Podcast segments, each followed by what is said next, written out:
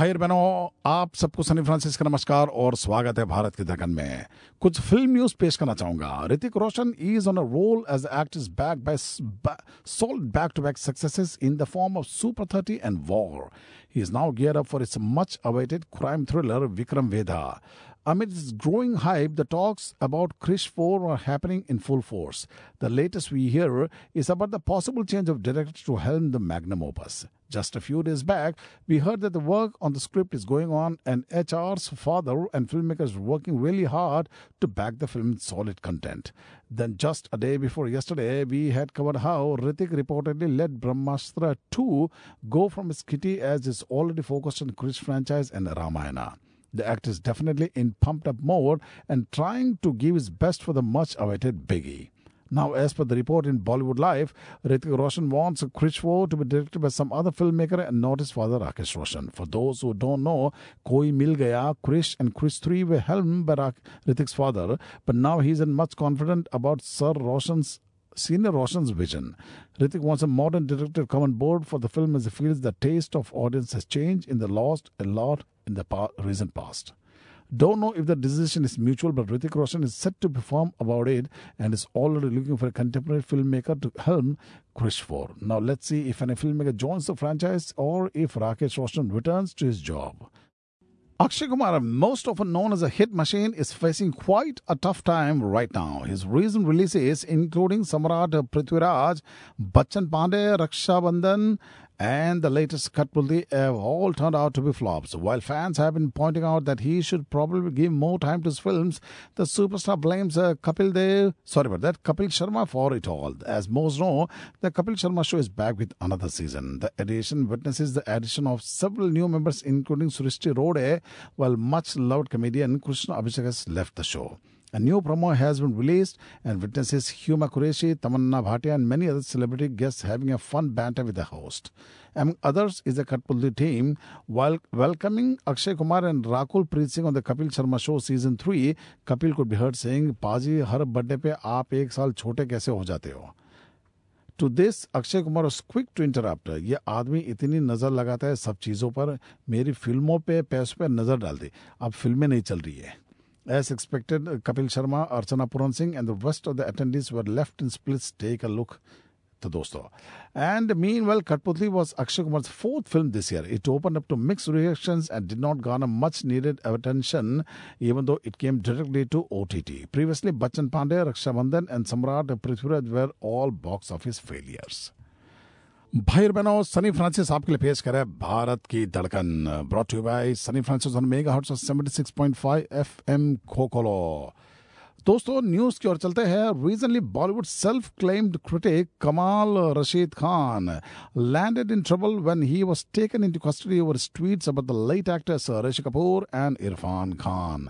Not only that, he also reported that a complaint has been filed against him by an actress and fitness model who accused him of molesting her. In a complaint, she revealed that KRK allegedly drugged her and tried to have sex with her. As of now, KRK is under judicial custody for 14 days. The Deshdrohi actor had applied for bail and its hearing is now slated for September 5.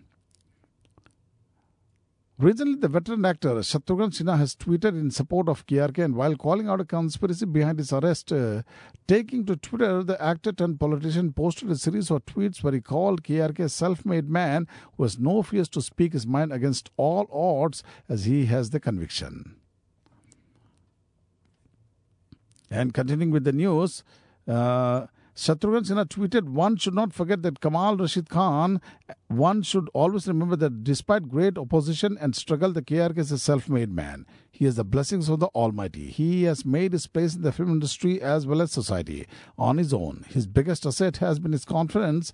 He seems to speak without any fear or favor. He doesn't shudder to speak his mind against all odds, and he has conviction and freedom of opinion, speech of any kind within the framework of law, constitution, he wrote in his next tweet.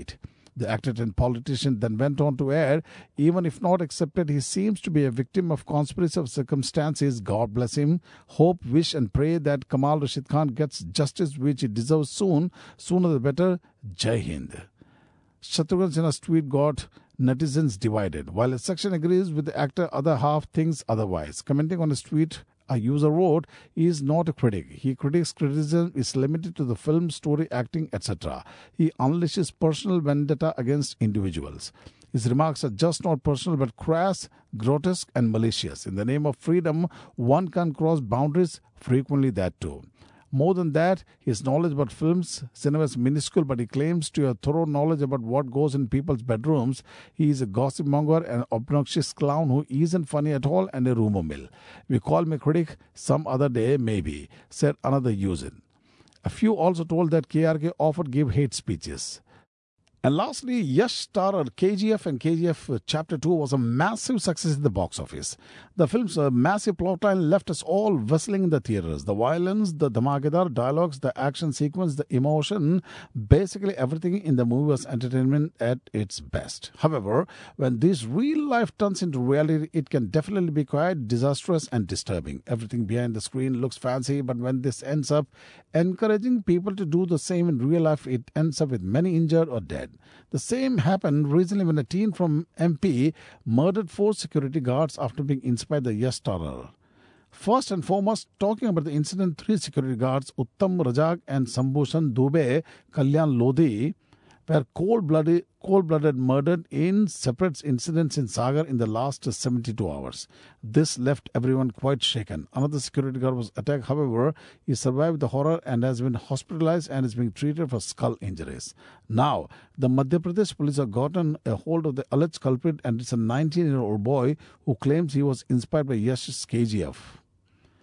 Shiv Prasad Dhurve, 19, was caught by the MP police who has confessed to murdering four, four guards in the last five days. The resident of the Kesari area in Sagar during the interrogation told the police officers that he was inspired by Yash aka Rocky Bhai from KGF. The accused also allegedly claimed that he had planned to raise funds, become a gangster, and target policemen in the future ahead, and that he did the murders only because he wanted to become famous. Sagar Inspector General of Police Anurag said, based on the CCTV footage in the locality, we picked up the accused Shiv Prasad Dhruve in the early hours from Bhopal. Our investigations are underway. The accused was arrested after killed a guard in the Lal Ghat area of Bhopal. तो दोस्तों I think that will be all for today तो दोस्तों आप इस गीत का आनंद उठाइए और सनी फ्रांसिस को आज आगे दे अगले हफ्ते फिर मिलेंगे नमस्कार